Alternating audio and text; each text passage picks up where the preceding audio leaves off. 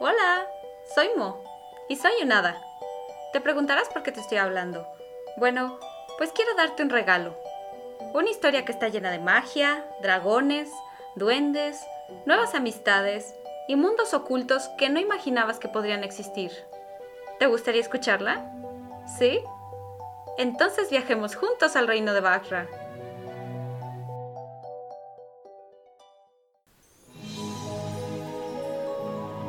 Historias del Reino de Bagra. Tomo 1. Capítulo 1. La búsqueda. Érase una vez, como todos los cuentos que alguna vez fueron, en un reino muy, muy lejano, vigilado por dragones. Un reino entre las nubes. Kash era un reino gobernado por un rey un poco viejo y enfermo. Sus ojos reflejaban la tristeza de su corazón y por más que intentaba reprimir ese sentimiento, sus energías iban decayendo. Sus cinco hijos eran quienes lo mantenían con vida y con pequeños destellos de alegría. En su afán de hacerlos felices, el rey decidió dar de regalo a cada uno de ellos un dragón de color distinto, lo cual fue una sorpresa para la tradicional fiesta del reino. El primero de los hijos se llamaba Bart, era puro músculo rápido, orgulloso, pero muy cabeza hueca. Él recibió el dragón negro con amarillo. Su colita era como la de una abeja, chiquita y filosísima. El segundo hijo era Rick, arrogante. Se creía un todo. Pensaba que él debía gobernar aunque fuera el segundo, y siempre decía una cosa y hacía otra. Molestaba a los demás constantemente. Su dragón era morado, tenía líneas negras y gruesas, poseía un cuello un poco más largo que el de todos los demás. La tercera se llamaba Nefta, y pese a ser muy bonita, envidiaba a su hermana Luna por su hermosura. Nefta tenía cabello negro y ojos del mismo color, muy profundos. Su dragón era verde, con una gran melena roja que caía sobre sus ojos amarillos. La cuarta se llamaba Luna.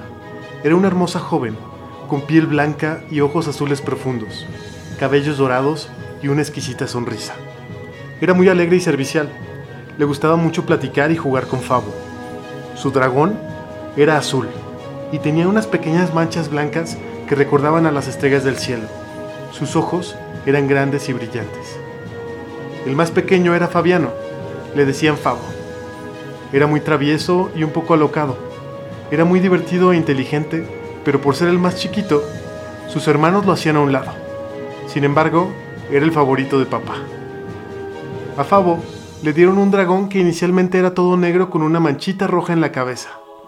Conforme iba creciendo, el dragón empezó a tener más manchas rojas y unas alas enormes. Fabo y él siempre se escapaban a hacer travesuras. Era un dragón muy inteligente y le encantaba el helado de vainilla. Se llamaba Molten. Pasaron los años y el tradicional festival del reino se celebró nuevamente. El rey debía definir pronto quién sería su sucesor, y les dijo a sus hijos que no iba a heredar el mayor, sino el que lograra traerle la élfica dorada. Los hermanos estaban desconcertados, sobre todo Bart, que pensaba que por derecho era el siguiente al trono. Unos a otros se miraban y pensaban, ¿qué era la élfica? ¿Era una espada? Probablemente, era lo más lógico. Seguramente estaba en el país de los elfos, pero nadie se animaba a preguntar qué era, hasta que Fabo dijo, Padre, ¿qué es la élfica? Su padre lo miró con ternura y al mismo tiempo trató de encontrar la mejor respuesta. No lo sé, Fabo. Tuve un sueño, y en ese sueño un ser de luz me dijo que debía encontrarla. Lamentablemente no puedo ir en su búsqueda, pero sé que ustedes sí. Confío en que lo lograrán. No te preocupes, padre. Nosotros daremos con ella. Será sencillo, dijo Rick. Llegaremos antes del festival. Se los agradezco, hijos míos. Sé que lo lograrán, dijo el rey y los abrazó. Pero Fabo pensaba que tenía que ver algo más.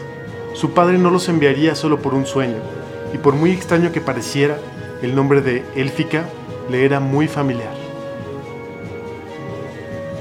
Así que se fueron los hermanos, todos menos la mayor que pensó que ninguno regresaría vivo, y así ella tendría la oportunidad de quedarse con el trono. No era de sorprenderse, ya que Nefta era muy fría y envidiaba las cualidades de sus hermanos o la relación que tenían con su padre. Así que los hermanos tomaron sus dragones y partieron en busca de la élfica.